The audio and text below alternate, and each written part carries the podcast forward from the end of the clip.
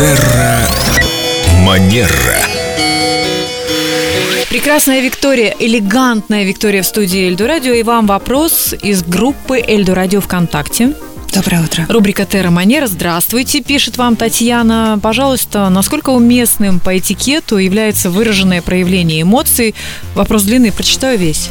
Да? Хорошо. Например, люди говорят, не так громко плачь, кричи, тогда, когда им не нравится содержание этих эмоций, а вовсе не сам уровень децибел звука. Даже с положительными эмоциями то же самое выражающего их человека в лучшем случае посчитают чересчур экзальтированным, а в худшем умалишенным. Что скажете, Виктория? Спасибо за такой интересный вопрос. А, Татьяна, вам Татьяна, спасибо. да, а, вы знаете, у меня не будет здесь однозначного ответа, потому что, с одной стороны, как психолог, я за то, чтобы человек выражал свои чувства, и поскольку у нас все-таки есть в культуре такое, что с детства э, ребенка Подавляют. очень часто говорят не кричи, не плачь, и тем самым, ну, на самом деле, если говорить о внутренних процессах, разъединяют его с собой. И во взрослом возрасте человеку бывает даже сложно осознать, что он сейчас испытывает, Потом мы в кабинете чувство. психолога или психоаналитика воссоединяемся Да. с собой, уже будучи взрослым. С другой стороны, а, да, вот здесь прозвучал вопрос относительно комфорта других и этикет, поскольку мы все-таки наша рубрика про этикет, он о том, чтобы помнить не только о том, как мне комфортно и выражать свою свободу и свою индивидуальность, но и не забывать, что, например, вокруг меня могут находиться люди, которых это может потревожить, которым это может помешать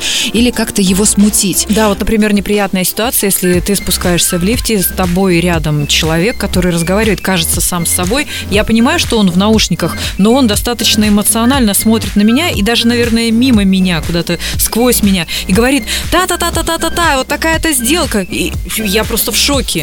Что делать? Поэтому э, помним не только, э, думаем не Вытащи только о себе, э, думаем не только о себе, но и об окружающих и о том, что этикет, наше золотое правило, он ситуативен. Э, Стоп, Виктория, давайте об этом продолжим через три минуты.